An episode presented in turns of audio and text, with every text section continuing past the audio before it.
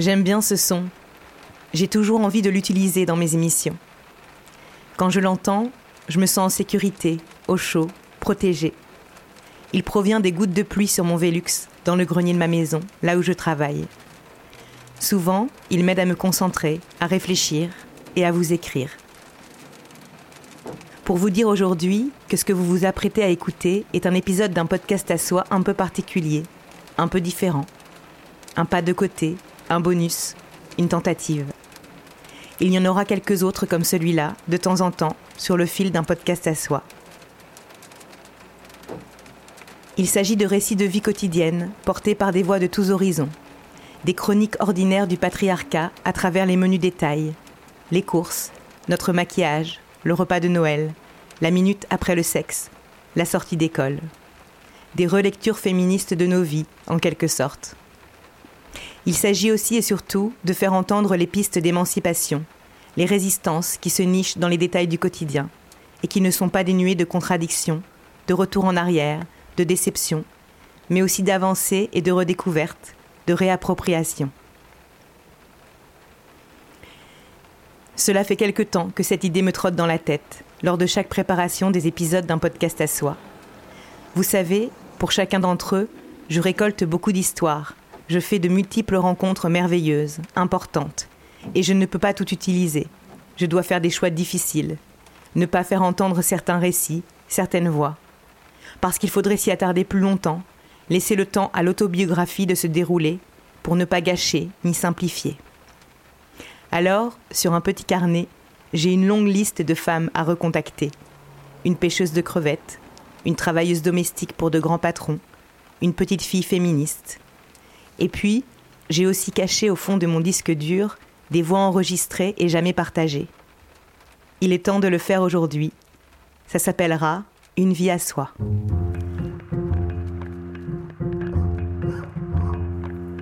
Le plus souvent dans l'histoire, Anonyme était une femme. Les bras se sont levés, les bouches sont exclamées. Maintenant, il faut des mots. Ça dure toute la vie, une évasion. C'est tout le temps à refaire. Le féminisme est une révolution, pas un réaménagement des consignes marketing. Toutes ces vies, infiniment obscures, il reste à les enregistrer.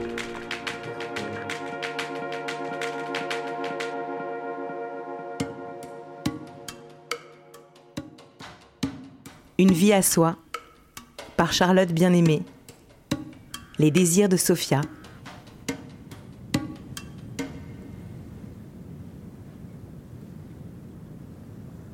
Comment affirmer nos désirs, nos envies de peau et de jouissance? Comment réussir à se trouver soi dans une société qui nous demande de nous oublier, de penser à l'autre, aux hommes, avant de penser à soi et aux femmes? Comment cheminer dans les méandres de nos fantasmes nous débarrasser des réflexes appris depuis toute petite, lâcher les mécanismes, les injonctions, ou nous les réapproprier? Comment jouir si on ne nous parle de rien, si on ne connaît pas notre corps? Je me suis posé toutes ces questions et je me les pose encore aujourd'hui. Au cours de ma vie sexuelle, j'ai eu des expériences très belles, beaucoup de plaisir et de jouissance. Je pensais ainsi avoir réussi à connaître mon désir, à l'affirmer, mais au fil de mes découvertes féministes, j'ai relu tout cela sous un autre angle. J'ai déterré des souvenirs, et j'ai compris à quel point j'avais été aveugle à certaines choses, à quel point j'étais ignorante de mon propre corps, de ses possibilités et de sa puissance sexuelle. J'ai fait des relectures féministes de ma vie, une sorte d'autobiographie perpétuelle qui me permet d'avancer aujourd'hui, et que Sophia, 25 ans, a fait elle aussi lorsque je l'ai enregistré dans le cadre de l'épisode d'un podcast à soi 18, La révolution du plaisir, consacré à la sexualité des femmes.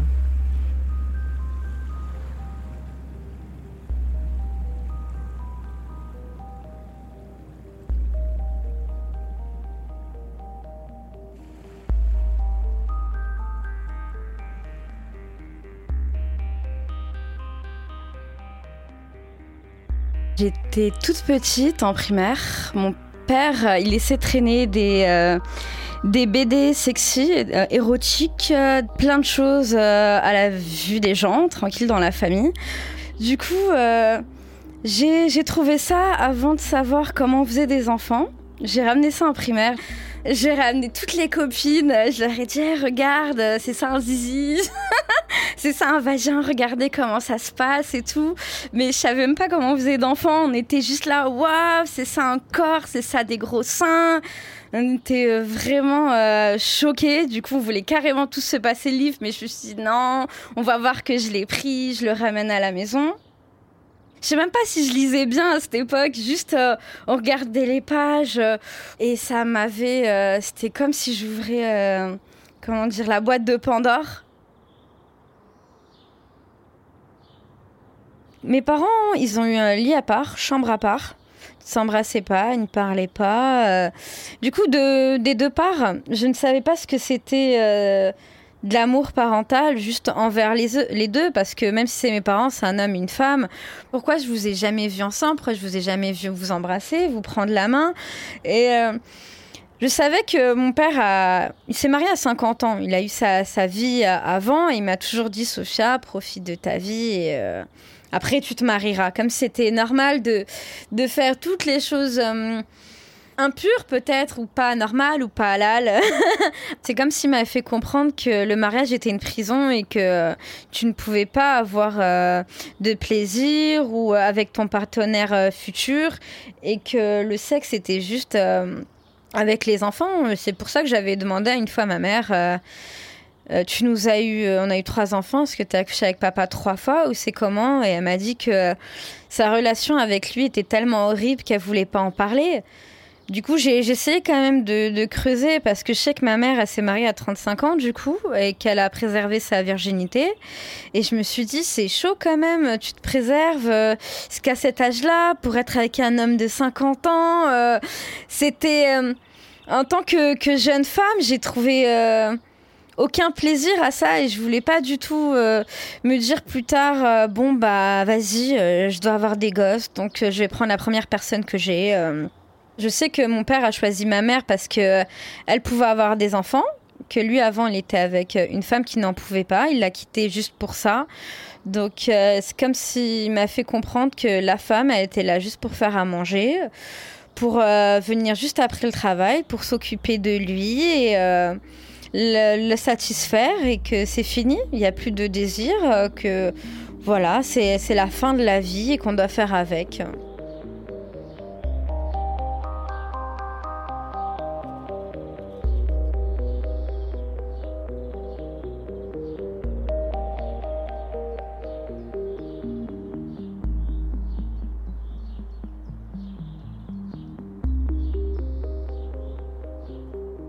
Ensuite, euh, avec le temps, j'ai trouvé euh, des romans, des romans érotiques que j'avais trouvés chez moi. Je les lisais en cachette parce que du coup, il y avait rien d'autre à faire pour moi. Tellement les parents, ils étaient, mon père était que sur la télé, la télé, la télé. C'était plutôt euh, des histoires.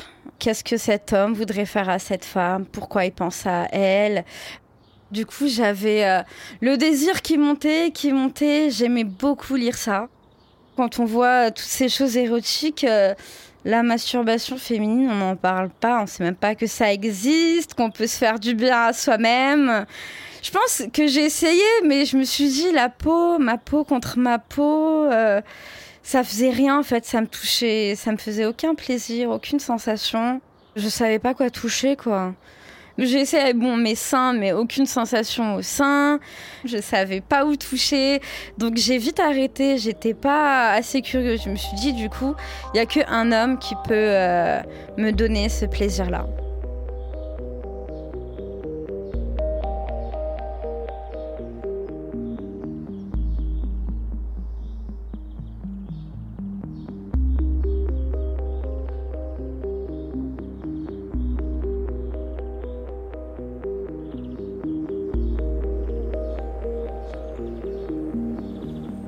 Je ne viens pas du même milieu social que Sophia. Et pourtant, même si le sexe n'était pas tabou chez nous, les mots n'étaient jamais posés non plus. Et aucun outil n'existait à ce moment-là pour apprendre à se découvrir. J'ai très longtemps eu honte de me masturber, honte d'en parler, jusqu'à il y a peu. Et pour les relations sexuelles, que j'ai toujours envisagées comme nécessairement hétéro, j'ai dû découvrir toute seule, peu à peu, au fil des rencontres, des expériences bonnes ou mauvaises, Je pensais être sûre de mes désirs, et en même temps, je me fondais toujours dans celui des autres, comme ce fut le cas pour Sophia.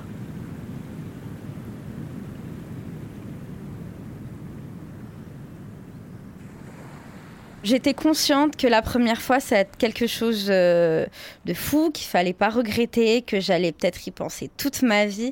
Du coup, j'ai fait un repérage. Avec qui je pourrais? Personne m'intéressait physiquement.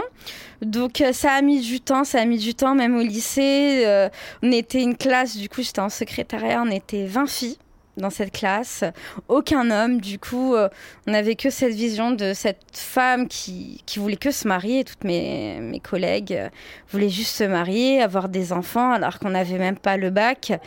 Et il me disait, ouais, tu l'as fait? Non, non, personne l'avait fait, personne connaissait, personne n'a connu l'alcool, la drogue, personne n'a connu la vie où j'étais. Du coup, j'ai attendu mes 18 ans, j'avais rencontré quelqu'un, je l'ai fait attendre un an. J'étais amoureuse, j'avais de l'envie. La première fois, en fait, c'était par rapport à la musique. Euh, je trouvais des points en commun. J'avais pas l'habitude euh, qu'un homme, on va dire, maghrébin, écoute aussi du métal, qui soit aussi fou que moi, qui ait aussi beaucoup d'envie, euh, mais qui le montrait pas et qui était pudique. Du coup, ça, ça m'a beaucoup attirée. Je lui ai dit que lui, si ça se passe, je sais qu'il va pas en parler à tout le monde. Donc, ce qui m'a rassurée, c'était que lui, il avait aucun rapport avant moi. Donc je me suis dit, c'est mieux de commencer comme ça. On a attendu les 18 ans pile. Mais ça s'est passé pendant le ramadan, mes 18 ans, j'ai pas eu de chance. j'ai dit, c'est pas possible chez moi, c'est pas possible chez lui. Donc euh, je lui ai dit, tu t'occupes euh, des capotes. Moi, je m'occupe de l'endroit. Du coup, j'étais avec ma famille, euh, happy birthday, il était 20h, je dis oh là là, je suis bloquée, j'ai envie de sortir, j'ai envie de faire la fête, mais non. On a attendu le lendemain, j'ai trouvé un appartement, j'ai invité d'autres amis pour que ça fasse pas trop gênant, on avait euh, notre chambre. J'avais euh, tout ce qui se passait du coup dans les livres, tout ce que j'avais imaginé. J'étais là, vas-y, I'm ready. J'ai enlevé tous mes vêtements. Je suis prête. On savait pas comment ça se passait, euh, ces histoires euh, de capote.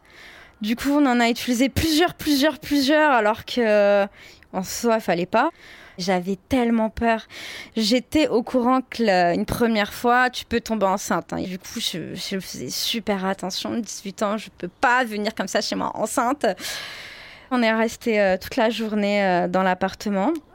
Et en fait, ce qui s'est passé, c'est qu'il n'a pas du tout éjaculé je l'ai mal pris. J'étais sûre que c'était, on va dire, comme le rôle de la femme de faire plaisir au l'homme, qu'il fallait que le final ce soit qu'il y ait du sperme, que lui soit content, qu'il soit content pour moi, qu'il me dise ouais on a réussi, t'as réussi à, me donner euh, du plaisir, mais euh, nos corps euh, ont essayé de comprendre qu'est-ce qu'il aimait, qu'est-ce que c'était possible par devant, euh, en dessous, en bas, à gauche, à droite, qu'est-ce que lécher, qu'est-ce que sucer.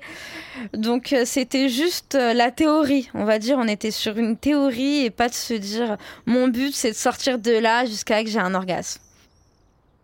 Mon seul plaisir c'était je suis nue, il y a quelqu'un de nu, on se désire et euh, on essaye ce qu'on a envie dans nos têtes. C'était le, je me suis arrêtée à ce désir puisque je connaissais pas du coup euh, qu'est-ce qu'on ressentait. Parce que du coup, quand, quand j'avais lu tout ce qui se passait dans les bouquins, la femme, elle disait pas, oh, je tremble, ça monte, euh, je sens quelque chose, euh, j'ai crié, c'est monté dans ma tête. Non, ça s'est pas passé comme ça. Le plaisir, c'est lui, il a envie de moi, donc je suis contente. je vais m'arrêter à là, il n'y a pas plus loin, quoi, c'est juste ça. Je l'ai pris personnellement. Euh, est-ce que c'est moi? Qu'est-ce qui se passe? Est-ce que tu me désires pas? Après ces, ces questions-là, lui aussi, il avait des questions fortes. Pourquoi tu ne saignes pas? Il a très mal pris. Il m'a dit en fait tu m'as menti, euh, c'est pas possible, euh, on le fait. Tu me dis c'est la première fois, je vois que t'es même pas serré, euh, que mon sexe il va il va naturellement on va dire en toi et que t'as lâché aucune goutte de sang. Donc j'étais très mal. Du coup on s'est séparés. Au revoir. Je me suis dit, bon, si ça commence comme ça et que tu me parles toute ma vie pour me dire ça, ça en vaut pas la peine. Et que ça m'ouvrait aussi une porte pour les autres et que j'étais un peu plus confiance euh, en moi par rapport à mon corps. Déjà, voir quelqu'un qui a limite les yeux qui brillent quand tu te vois nu, ça me faisait plaisir de qu'on me dise je veux te voir euh, tel que tu es. Du coup, euh, le fait que j'ai confiance en moi et en mon corps, ça m'a J'étais, euh, vas-y, ça peut arriver avec tout le monde, je suis sûre de moi, donc j'ai pas à m'arrêter. Le fait de voir un homme qui peut juste avoir une érection à cette vue-là, ça, ça fait aussi plaisir pour l'ego.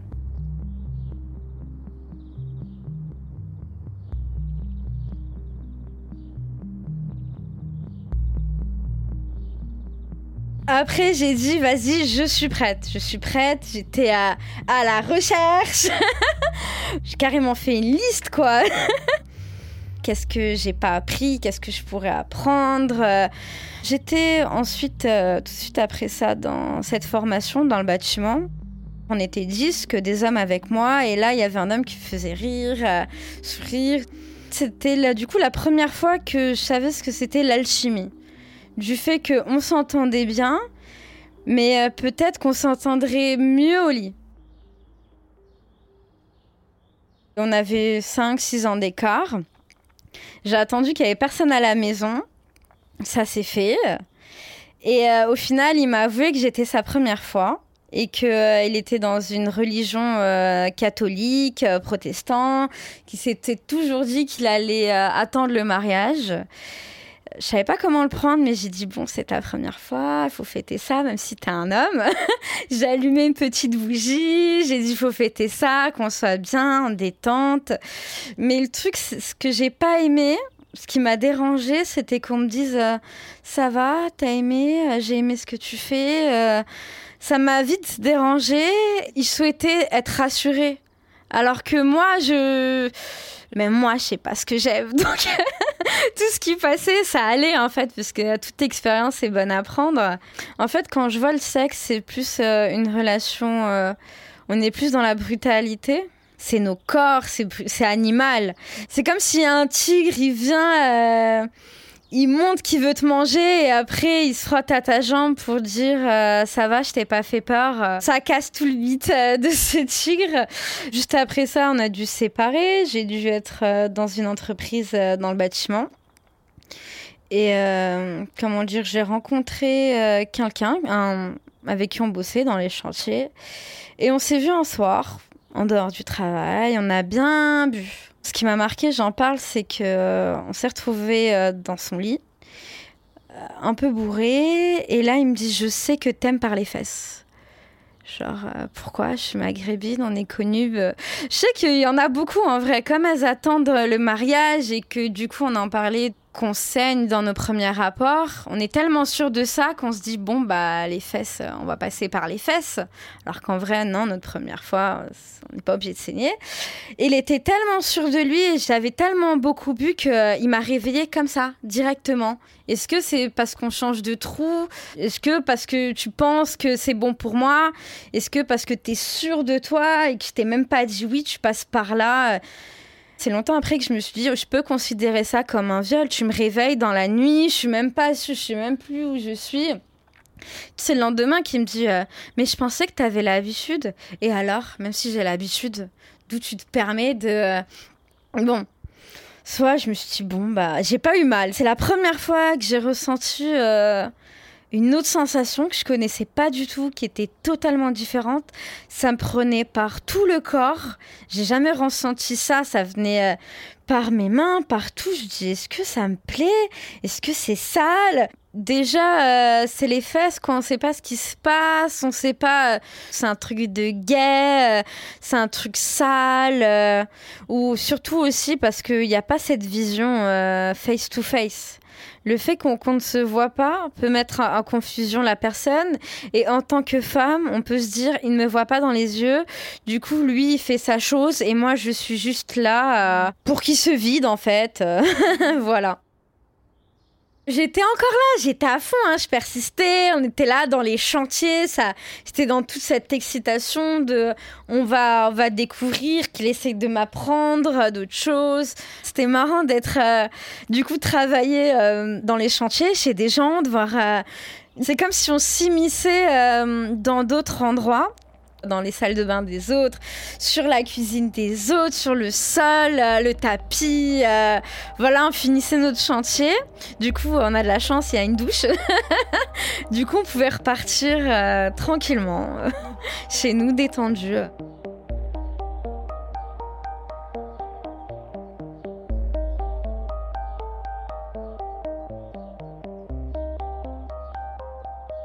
Vite après ça, j'ai fait euh, mon erreur.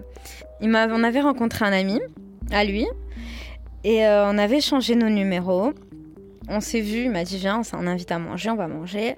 Et là, je me retrouve euh, chez lui. Il a pris sa douche, euh, j'ai vu son corps. Euh, et à la vue de son corps, bien fait, bien grand, bien musclé, j'ai eu cette envie. On s'est dit vas-y. On a couché ensemble avec l'ami. Et c'est aussi la première fois où je regarde le plafond et je me dis qu'est-ce que je fous là? Comment je suis arrivée là et comment ça se fait que j'ai tellement d'envie que je me pose même pas de questions, je me suis même pas dit euh, il faut pas toucher aux amis, il faut pas toucher euh, à aucun contact. En plus, c'était nul, c'était nul. Genre, euh, on y va, on le fait, euh, on se dit rien, ça se passe et au revoir, quoi. J'étais en train de regarder le plafond, je l'ai arrêté, j'ai dit, je me cache chez moi, je me cache chez moi. Dans ma tête, j'étais toujours sûre que les hommes qui s'étaient bien foutus pouvait donner beaucoup d'envie, euh, beaucoup de plaisir, euh, mais c'était totalement faux. Euh, j'ai aucun préliminaire, aucun toucher. Lui, il avait envie et en fait, moi non, c'était juste un désir qui pouvait passer, mais je, je savais pas qu'on pouvait avoir une excitation qui vient et qui part comme ça. C'est bon, ça m'a fait plaisir de te voir. au revoir, quoi.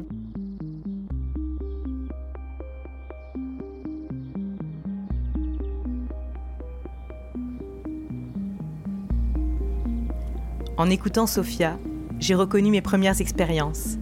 Ce désir immense, cette joie, cette énergie et ces déceptions. Ces incompréhensions des relations que j'avais acceptées sans vraiment savoir si j'en avais envie. Ce flou dans mon consentement. Je me suis retrouvée à 15 ans dans le lit du frère d'un ami, 10 ans plus âgé que moi, alors qu'il ne m'attirait pas particulièrement. Il a bien insisté pour venir me chercher en voiture au lycée un midi, je savais que je ne voulais pas avoir ma première expérience sexuelle avec lui. Quand il a insisté, j'ai su le repousser. Mais il n'était vraiment pas content. Souvent, je me dis que j'ai eu de la chance de retourner ensuite en cours de physique sans avoir été violentée. Toute contente sur le coup, en pouffant avec mes amis. Et puis après, abasourdie. Qu'est-ce que j'avais fait là-bas? J'ai compris aujourd'hui que j'avais surtout été flattée être désiré par un homme plus âgé, c'était déjà formidable. Il ne fallait pas passer à côté de l'occasion. Je voulais désirer, j'aimais l'être, mais je n'étais pas armée pour comprendre exactement où se situait ce désir et sur qui. C'est la même chose lorsqu'à 14 ans, j'ai finalement cédé aux avances d'un garçon ravagé de tristesse après que je l'ai repoussé plusieurs fois. Un jour, il a soulevé mon t-shirt par surprise pour palper mes seins alors que je ne voulais pas. Juste après, il m'annonce qu'il avait des choses à faire et me met littéralement à la porte de chez lui en riant. Il a voulu me punir de l'avoir éconduit. Je l'ai tout de suite compris. Aujourd'hui encore, quand je passe devant cette maison, je me revois devant cette porte, incrédule. Je sais maintenant que j'ai vécu une agression sexuelle. Je sais aussi que céder n'est pas consentir. Grâce aux travaux de femmes comme Clotilde Leguil, par exemple, qui, dans son livre L'expérience de la passion, explique que l'angoisse dans le rapport à l'autre peuvent brouiller la frontière entre le consentement et le forçage. Elle montre que le désir n'est pas la pulsion et que la confrontation au forçage laisse une marque ineffaçable. En tout cas, je crois que je ne me suis jamais sentie aussi humiliée que ce jour-là. Sophia en a vécu une belle aussi d'humiliation lorsqu'elle est entrée dans son école pour devenir peintre en bâtiment.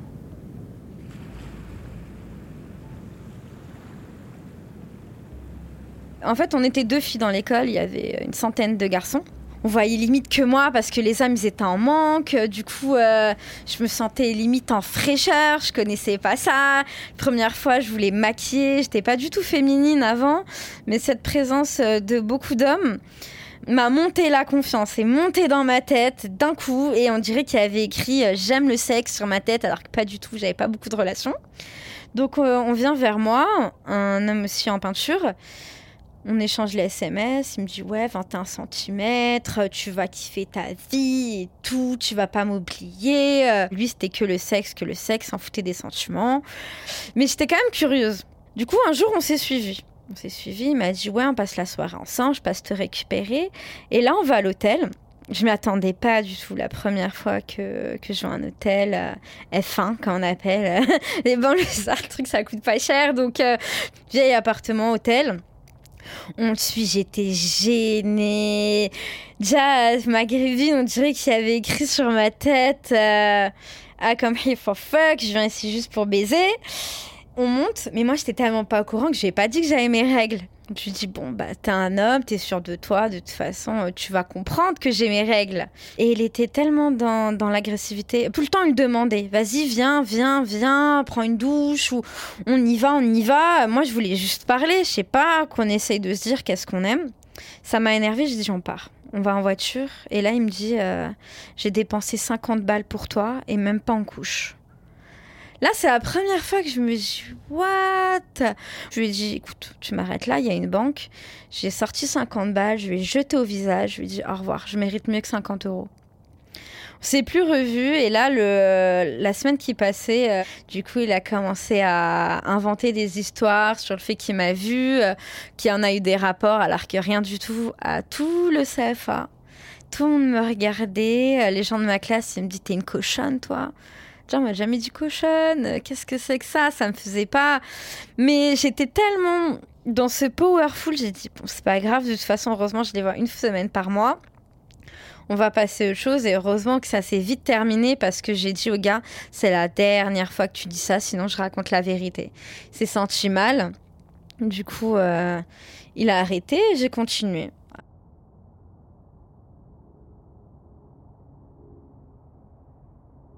C'est comme si le, sexe, j'avais tellement des problèmes chez moi que j'avais envie de rencontrer d'autres personnes et que je me suis dit bon bah comme j'ai pas vraiment besoin d'amis, comme pas vraiment de gens arrivent à me faire rire ou à me faire sortir, à me faire kiffer, que juste le désir et le fait de, euh, laisser son corps s'échapper comme ça, d'oublier où on est, euh, de sentir juste euh, un sentiment, ça, ça me faisait du bien. Je revenais chez moi tranquille, comme si j'avais pris un médicament, un antidépresseur. Du coup, je pensais pas encore à mon plaisir à moi, à ma jouissance, à mon orgasme, mais ça, ça me libérait d'une charge. C'est comme si je faisais du sport, comme si un boxeur euh, il tapait tellement fort euh, sur quelque chose ou des gens qui cassent des objets, ça me, ça me libérait d'une, euh, cette charge qu'il y avait chez moi, de ce stress.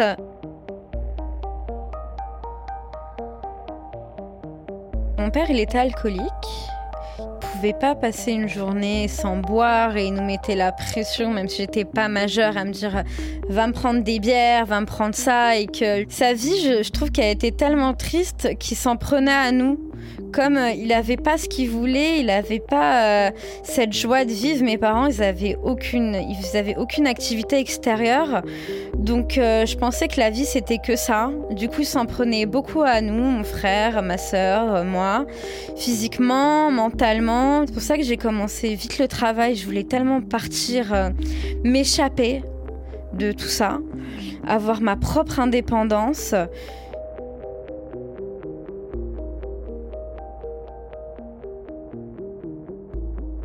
J'avais rencontré une autre personne euh, à l'école. Là, j'avais eu ma coloc et tout. Je me suis dit, bon, j'ai ma chambre. je peux profiter. On va voir qu'est-ce qui se passe. On vient, euh, il passe la soirée euh, dans l'appartement. Et là, gros choc. On a bien bu, on a bien bu. Il commence à m'attraper par les cheveux. Il commence à m'attraper par la gorge. Il me dit, embrasse ma bague. dis-moi que je suis la chef, dis-moi que je suis le roi, mets-toi par terre. J'étais tellement pas bien, c'est la première fois que j'ai pleuré. En pleine action, je me dis mais qu'est-ce que c'est?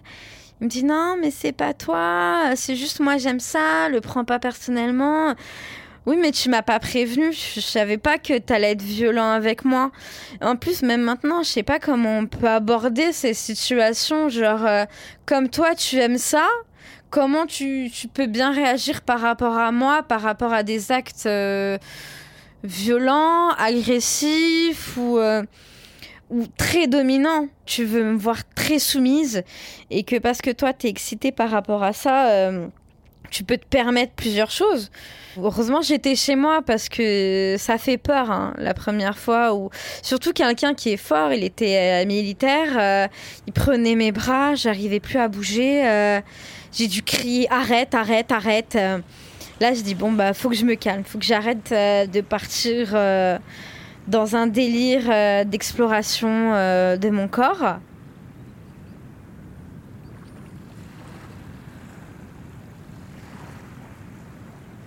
Ça me fait de la peine quand j'entends Sophia dire qu'il fallait qu'elle arrête toutes ses expériences avec son corps après les mauvaises rencontres, comme si elle était responsable, alors que le problème, ce sont les hommes qui profitent du fait qu'on nous a désappris la connaissance de notre corps, de nos désirs, comme le dirait Elsa Dorlin dans son livre Se défendre. J'aimais tellement euh, qu'on me voit, qu'on me veut, euh, qu'on a envie de moi, qu'on me désire. Plus jeune, j'avais pas du tout confiance en moi. On me regardait pas du tout d'ailleurs. Euh, j'étais au collège, j'étais la moche, on va dire, la grosse, la fille qui prend pas soin d'elle. Tout le monde parlait de moi. Gothique, métalleux, punk, la seule maghrébine un peu décalée. Du coup, les gens ils ne me comprenaient pas du tout. Le fait que j'ai connu euh, ce désir par rapport à, leur regard, je me suis jamais dit, mais euh, en fait, euh, moi, qu'est-ce que je veux? Qu'est-ce qui pourrait me faire plaisir à mon corps? Ce qu'un jour, je me retrouve dans une soirée, plus âgé que moi, d'une quinzaine d'années peut-être, se retrouve chez lui. Il avait pris quelque chose que je ne connaissais pas, c'était un gel chaud-froid qu'il a commencé à mettre. Et là, j'ai ressenti quelque chose.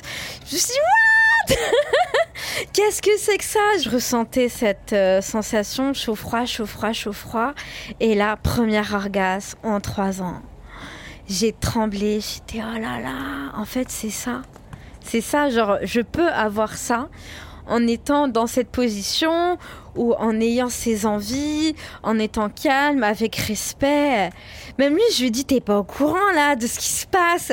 Je j'ai découvert quelque chose de fou, je voulais en parler à tout le monde. Eh, mais en fait, il se passe des choses de fou dans notre corps. Mon corps, il était tellement pas habitué euh, au fait qu'un homme fasse quelque chose. Euh, avec son sexe. Ça s'arrêtait pas, du coup, ça faisait plusieurs sensations et euh, ça montait, ça montait, ça montait et ça se voyait que son expérience était peut-être du coup parce qu'il avait 37 ans et que les autres avaient tous 20 euh, ans ou moins. Donc euh, je me suis dit en vrai l'expérience c'est ce que je devrais rechercher et pas trouver des, des hommes qui sont pas sûrs d'eux et trouver un homme en fait qui va essayer de, de faire en sorte que toi tu es bien. On a essayé euh, full euh, Kama Sutra, full tout, mais euh, la première fois que j'ai eu un orgasme, c'était du coup quand j'étais sur lui. Quand j'étais sur lui, au lit. Avec le temps, en fait, j'ai remarqué, mais pourquoi c'est que comme ça que je l'ai eu? Et lui, il n'a pas voulu chercher à comprendre.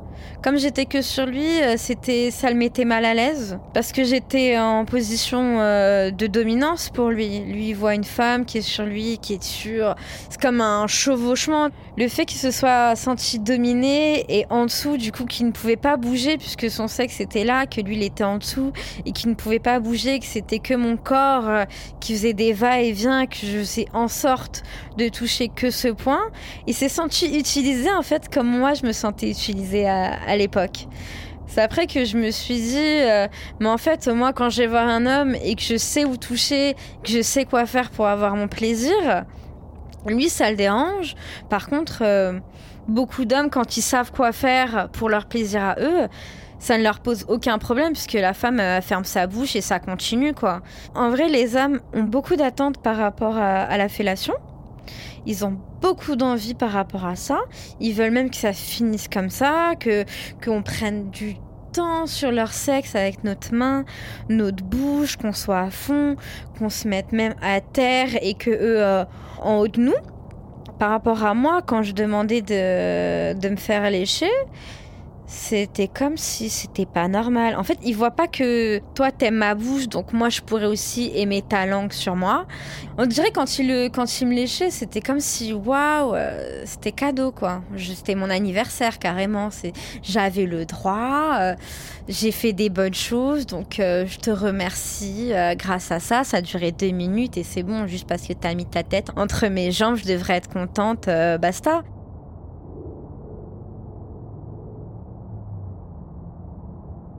Après cette relation-là, j'ai trouvé un homme qui m'a supplié pendant des mois et des mois de le sucer. J'ai dit, écoute, non, non, non, toi tu me lèches pas, je ne te suce pas. Il était pas bien, on dirait, euh, son corps était à bout. Il m'a dit, écoute, Sophia, je vais te faire un cadeau. J'étais là, ouais, quoi, qu'est-ce qui se passe? Je m'attendais à un truc de fou. Il m'a mis au sol, il m'a léché. Ça a duré deux minutes, mais dans sa tête. En fait, je pense qu'il a jamais fait ça. Je pense que c'est pour ça. euh, Et d'un côté, les pornos, on voit jamais ça. Tu vas jamais voir un homme qui, ouvre le vagin et qui dit bon bah je vais lécher ça.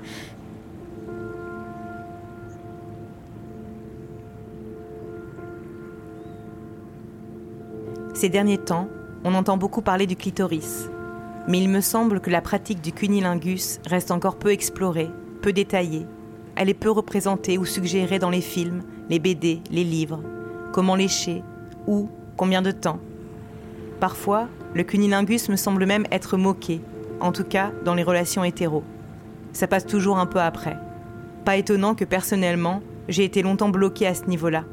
Je n'avais pas honte de mon corps ou de mes odeurs, mais je ne voulais pas.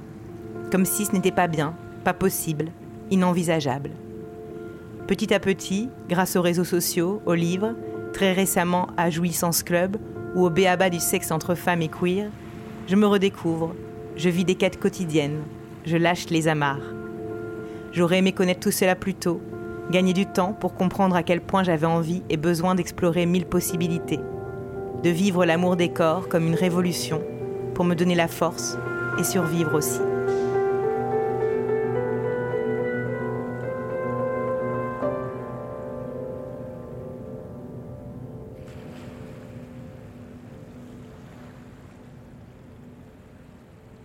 Du coup, bon, avec cette personne-là, comme ça l'a pas fait, on a essayé une autre chose que je connaissais pas. Il a pris des, euh, des accessoires façon euh, BDSM.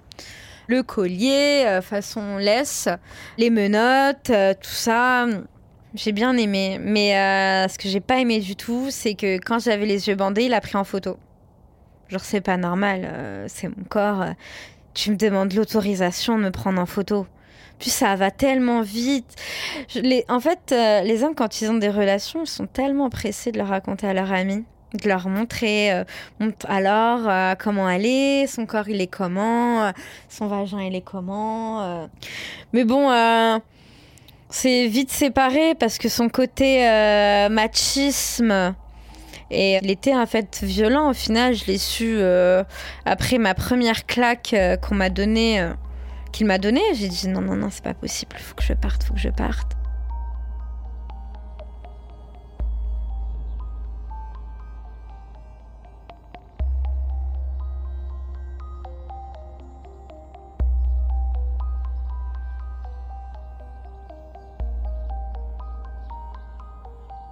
Il y avait cette femme qui est venue à mon travail, Johanna.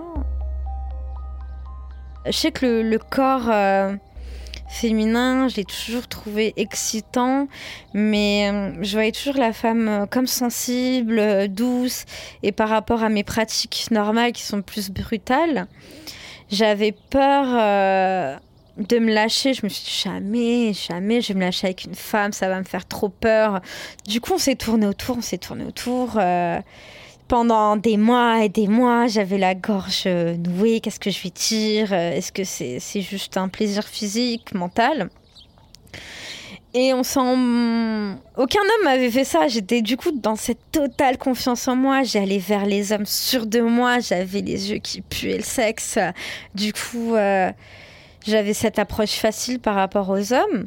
Mais avec elle, je, ne savais jamais quoi dire. Je savais jamais quelle approche euh, faire. Du coup, je dis bon, ben, on pense pas au sexe. On arrête ça. On va se calmer. Et là, je, l'invite à prendre un verre. Euh, Je me suis dit, on va faire comme dans les films. Je vais inviter euh, comme un date euh, normal, sans, sans brusque, tout dans la romance, parce que je connaissais pas ça. Du coup, après nos plusieurs verres, elle m'a embrassée. Elle m'a embrassée, c'était total full romance, en bas de la tour Eiffel. j'étais paralysée, j'étais rouge, la première fois que je suis rouge, en plus devant quelqu'un que je sais pas quoi dire. Je l'ai ramenée à la maison. On s'est retrouvés dans ma chambre. Donc je me suis lancée, on s'est retrouvés nus sur mon lit, euh, nous deux nus.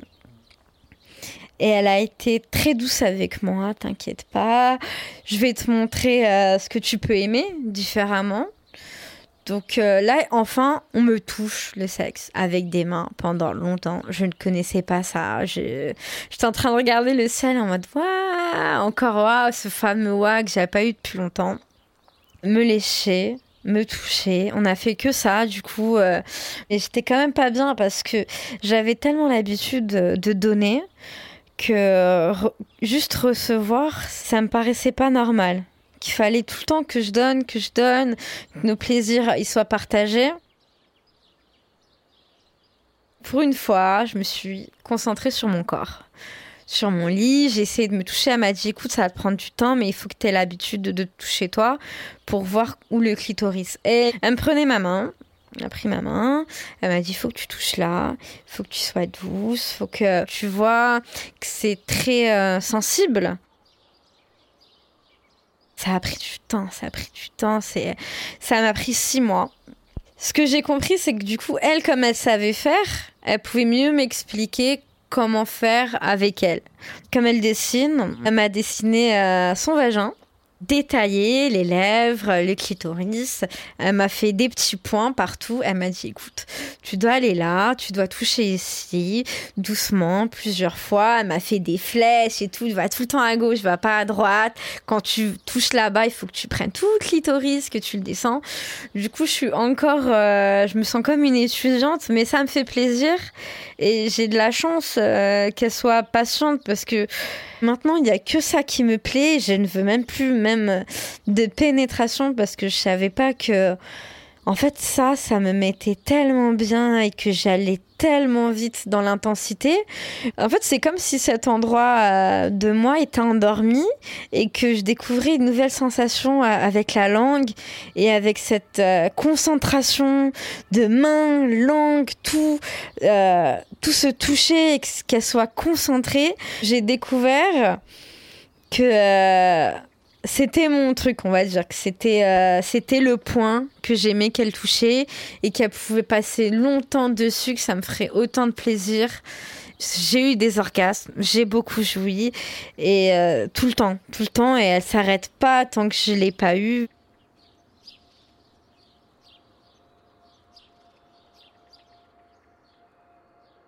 La séduction et l'humour, euh, c'est ce qui nous fait déjà le, plus grand bien. C'est ça qui nous donne envie l'une de l'autre. C'est pas notre corps en particulier, c'est que le fait que j'aime comment elle est avec moi, j'aime comment elle prend soin de moi, j'aime comment elle est à l'écoute de mon corps, que ça va me donner encore plus envie d'être meilleure pour elle. Du coup, je me sens beaucoup mieux euh, mentalement. Je me, sens moins stressée, je me sens plus douce, euh, je cherche pas les choses mauvaises et que je suis plus dans la compréhension, je suis plus là pour apprendre tranquillement et à l'écoute. Bah du coup comme on est ensemble et que je suis vraiment dans un amour euh, fou, je me suis je me suis dit je suis lesbienne de elle. Peut-être que je serai hétéro de quelqu'un d'autre, mais pour l'instant euh, je ne suis pas en manque euh, de mal. Toute la communication fait que je n'ai pas envie de voir ailleurs.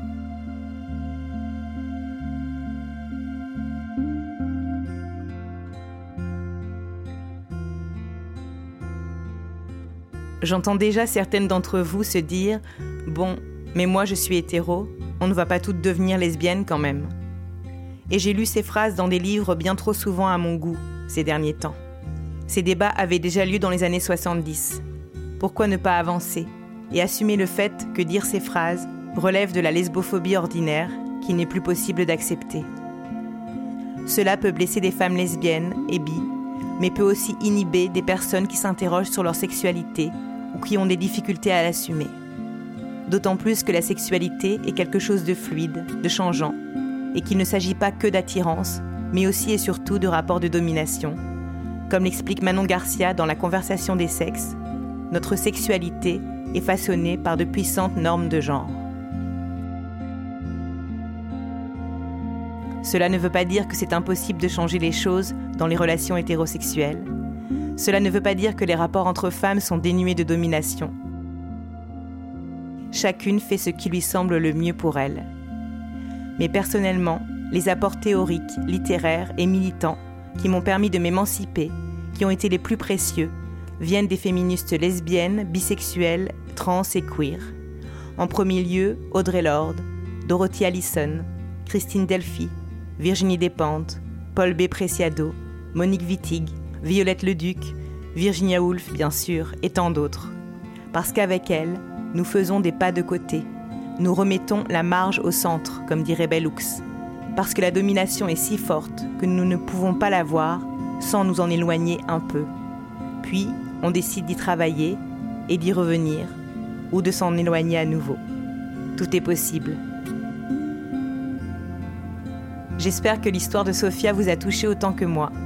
Je vous mets des liens vers plein de ressources sur la page d'un podcast à soi, pour cheminer dans vos désirs, pour trouver des outils, que vous soyez hétérosexuel, bisexuel, lesbienne, trans, pour éduquer vos fils et armer vos filles. L'outil le plus puissant à mes yeux, ce sont les groupes de parole, pour partager nos expériences et construire nos propres outils. On se retrouve le mois prochain pour un épisode d'un podcast à soi consacré au sein. D'ici là, je vous souhaite de profiter des feuilles d'automne. Vous pouvez écouter un podcast à soi réalisé par Samuel Hirsch sur toutes les plateformes de podcast et nous écrire sur Instagram et Twitter ainsi qu'à un podcast à soi at arteradio.com. Vive la radio, vive les podcasts, vive la révolution féministe.